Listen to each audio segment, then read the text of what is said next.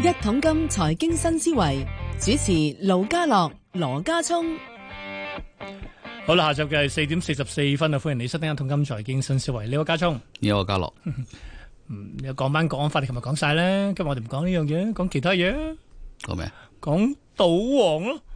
啊，咁我計計條數，即係始終嗱，澳澳門嘅賭業發展咧，佢中間呢 part 佢都經經歷咗，咁仲有就係、都有趣嘅。咁不過雖然你成日都話啦，澳門產業係空洞化啊嘛，咁但係問題嗯呢幾呢幾呢十零年都 OK 啦，慢慢變成多元化啲啦。多咗等啲等乜多啲乜嘢？嘢？ 多咗啲 乜嘢？嗱，多咗個金融中心啊！ no 旅遊中心咯。嗱，以前我哋成日講咧，咪喺七十年代、七八十年代咧，嗱過澳門咧，比較好似好似好似比較負面啲。而家話過澳門唔係喎，可以舉家帶埋過澳門嘅五 喎、分鐘過唔到去，咩講哦啊？笑。你啊，你你就 唉，舉家帶埋啲一齊過去喎，幾即係幾健康啊！真係係咪？不過報完價先講啦。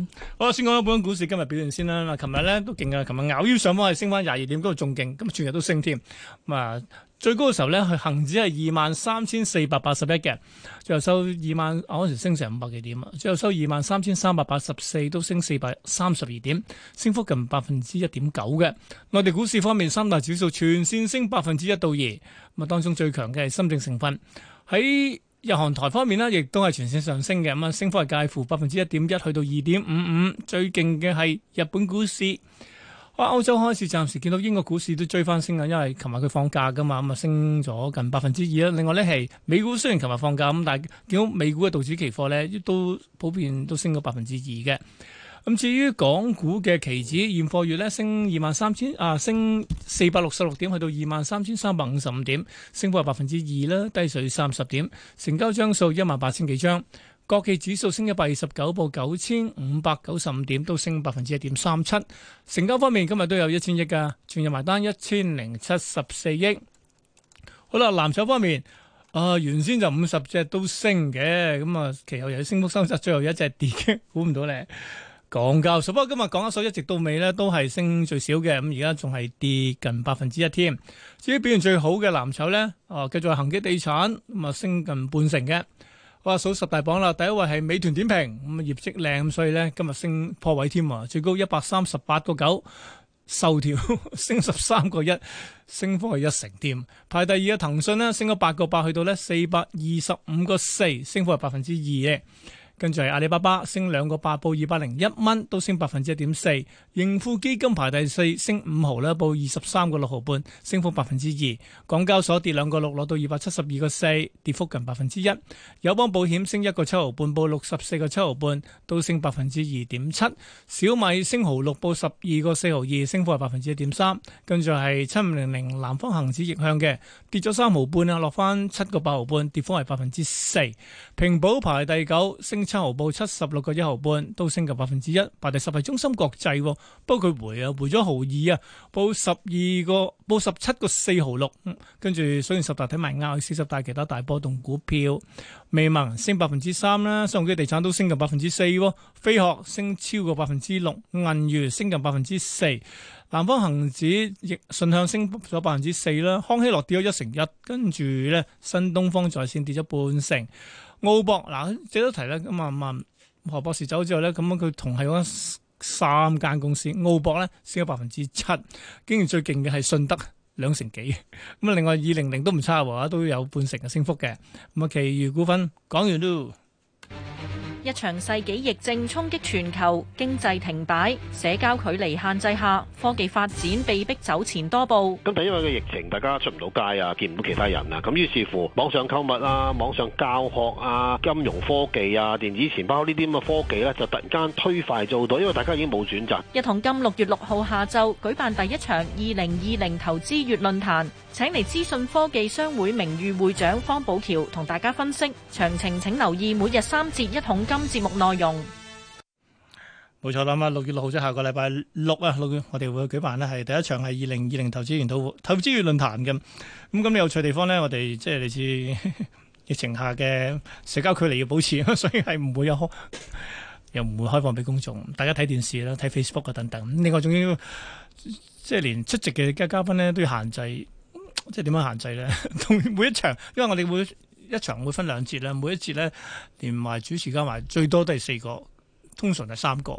咁啊，所以咧就第一場嘅第一節咧，我哋會有方寶橋啦，另外仲有阿陳俊文啦，仲有係譚新強嘅。方寶橋冇問你點解唔唔用啊 Zoom 啊 Google Meet 嗰啲嘅咩？哇！都要搞埋啲咁嘅嘢。我哋話我想見到你 啊！我哋話，仲有就係你知唔知啊？啊阿劉尚佩問點解今年啊羅家聰唔玩喎？你自己講下點解唔玩啊？你自己講下啦。咩啊？我邀請過你喎揾你咗咁多人嚟救啦。唔係，咁大家都想見你啊 嘛，係啊咪？我話吓，呃唔知㗎，你問佢，我就叫你 我知佢問你你。周圍都見到我啊！ 係啊，跟住我話佢忙住做其他做其他嘢啊。 你答阿答阿羅尚佩問，咁我嘅答案咪唯有你冇擺支嘢喺度咯。 擺支咩嘢喺度啊？你真係你擺支嘢喺度，我咪嚟咯。係咪啊 你冇擺支嘢啦。將啲咩？我哋要談心啊嘛，嗰啲係咪？嗯唉，好啦，咁啊我哋又講翻樣嘢啦，係咪？咁當然我哋即係今年即係二零二零投資，其實一度諗過唔做，但係真諗話，話個股市搞成咁，點都要做下，咁結果都係繼續要推出呢個係二零二零投資論壇，冇咗你。網上做啊，我做 web 面打做咗兩個兩場最近，係啊，我知啊，咪咯，係啊，仲係星期六添，撞到正添喎。 咪咯。其實即係咪好勁啫？ 係咪真係好多人？即係可能就即係連續，但係咪一個市開始係咪盜墓經濟開始重啟咧？多咗人去探討下呢方面嘅嘢咧。出邊黃啊，唔係話好勁嘅。旺啊，好你話出邊旺丁、黃丁、哇旺丁，嗯黃丁、旺旺菜，唔知再睇先知。係啊，咁、咁所以就唉今年啊，K C 嚟唔到，即係一種遺憾，不過唔緊要，我盡量咧會透過係財經咁新成日思都嚟唔嚟到啊你啫，嚟我哋財經新思維啫嘛， 唉你唔係去我哋投資論壇喎。又係講嗰啲嘢。有唔同唉好啦，咁啊，大家啊密切留意啦。跟住我哋會啊，其實咧有朋友叫我託問咧，就問你咧話咧，誒、上個禮拜五可以插殺落去，算唔算係整第二隻腳喎？咁我就覺得係做咗啦，做完未唔知喎，我覺得未咯，係咯，因為我咁唔快啊嘛。係啊，其實上個禮拜都二萬二噶啦，已經你知第一次第一隻腳二萬一千幾㗎。你呢個問題琴日方家嚟問過噶，係啊，我話一個大裂口一支大陰燭，通常都會抽一抽，然後再插噶嘛。嗯，啊，同埋你即係講咧，一個大裂口一支大陰燭係行咗一半到嘅啫嘛，一半應該仲有一半。咁咁另一半會唔會就係咪好似我隨口噏咁講 咯，千四四千就差唔多，咩咩咩啊？你講咩啊？啊 你你話掟跌來四啊，跌千四四千就差唔多，咪四四千你跌千四千都係兩萬邊，兩萬邊嘅啫喎。兩萬邊咯。你話條升嗯軌，話條降軌，啱啱嗰個 intersection 就係一兩萬零四百幾，哇，係嗯咁、去到嗰度就叫我可以安心啲搏反彈啦，係嘛？去到嗰度先係咪係腳，腳我估會唔會整多隻噶？會唔會整多隻先？嗯點知我鬥第二隻咯，通常三隻啊嘛，係咁，而家第一隻已經做有咗噶啦，而家睇下第第一二隻啊三月嗰陣時啦，係啦，而家睇下第二隻得點樣啦。咁啊，第三隻就安全啲，整埋嘅話就會好啦。但係無論點嘅話咧，我唔嗯，知邊隻最 低啊，安全啲。我唔知邊隻最低啊。你喂講有第二隻、第三隻，喂冇咁低噶嘛？ 你冇哇，假揾如我啊，兩兩萬邊嘅話都唔叫低，我唔知諗咩位喎，真係要。咁即係我唔知邊一隻最低咯。嗯哼啊，好啊，咁啊，總之而家而家係第二隻嘅中間部分， 睇下會唔會再深少少啦。好啦，我哋翻返去講下澳門先啦。咁其實我哋即係即係何博士走咗啦。咁我哋諗緊就係、你知澳門其實佢我哋佢雖然佢聲稱係賭王，但係咧佢唔係第一個去即係開發賭業呢樣嘢。澳門其實好有好好神奇嘅。澳門咧上世紀初嘅時候已經有賭業，嗰陣時係俾即係俾啊富富家嘅。咁跟住富家做咁上下之後咧，咁啊舊期咁就再拎出嚟賭。咁啊第二 round 六幾年就到佢啦。咁跟住一玩都玩到成一二三四，都成三多五十四五十年咯喎，直至即係回歸之後咧，開放賭權啦。咁我就成日睇翻睇翻啲即係歷史啦，咁睇翻個其實都就係澳門，我哋成日都講嗰樣嘢，係咪除咗博彩之後冇其他嘢啦，喂，牛肉乾唔係嗰啲叫 嗱牛肉乾係手信，係因為旅遊業發達而產生嘅產業嚟嘅。咁啊，係但 O 係 K，得唔得啊？好耐冇去啦，我哇！我成日諗緊嘢，你呢期 或者可能唔 使再去你呢期咁激啊。嗱，你入境嘅時候會唔會有啲問有啲阻滯啊？我唔會測試佢呢樣嘢。唔係，等唔好啦，佢而家帶埋啲屋企人過去，俾人叫停唔好玩嘅，又真係 我冇打算去。呢期搞掂咗呢嘢先啦，啊係等啲檢疫做好先啦。但我會諗嘅原先咧睇翻成個澳，我即係開頭咁諗咧，開頭可能啲所謂即係譬如富家嗰個年代咧，都可能啲即係唔夠系統化啦。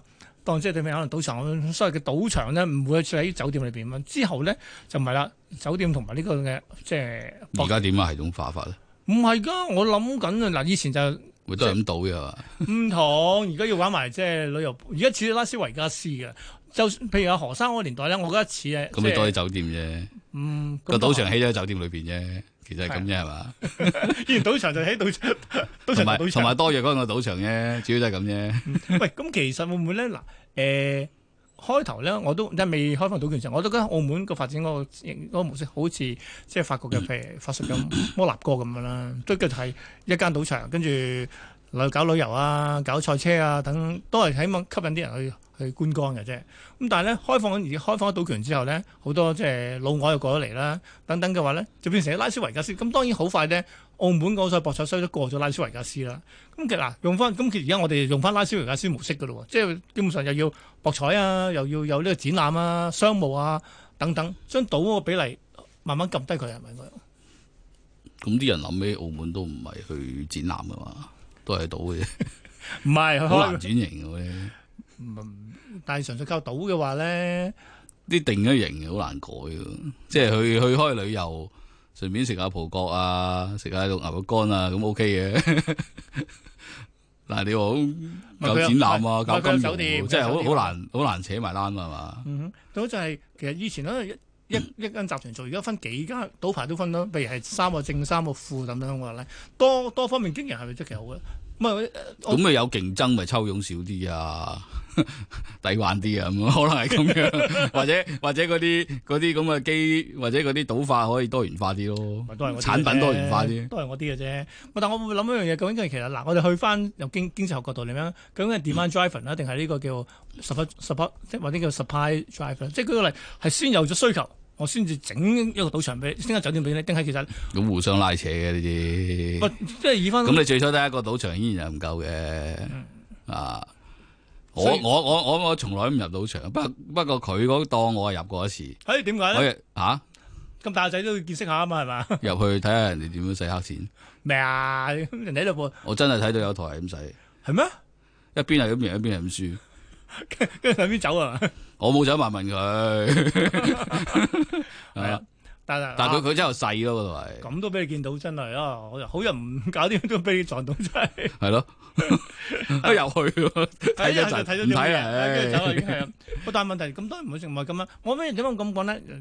誒、即係自從開放賭權之後咧，嗰陣時咧高峰期每每年都有酒新嘅酒店啊、新嘅賭場落成噶嘛。咁咧就真係好嗱、當然我哋即係都有自由行，好多即係內地同胞咧去澳門博彩等等啊嘛。咁啊，即係新酒店就要少少個場噶啦。咁呢個即係純粹用咗所謂供求去帶動需，唔係供應去帶動需求喎、呢、個。供應帶動需，咁佢多咗大陸人落去，咁你一個一個賭場係唔夠佢咪起咗啲酒店咯。嗯咁起咗啲酒店，跟住啲人知道多咗酒店，咁咪又多啲大陸人落去。嗯咁咪互相拉扯都冇嘢咁講，真係有，我真係好難講即邊係個拉到有邊即係有呢個效應出嚟嘅，即係以前總係因為唔係因為你有幾多客第嚟，一步咁梗係你有個供應先啦，你開咗個賭場先啦，係咪先？係嚇、 第一步一定係供應噶，咁、但係你之後會互互相拉扯噶嘛。嗯哼嗯咁但係當你冇生意嗰陣時，亦都互相拉扯，咁咪冇生意。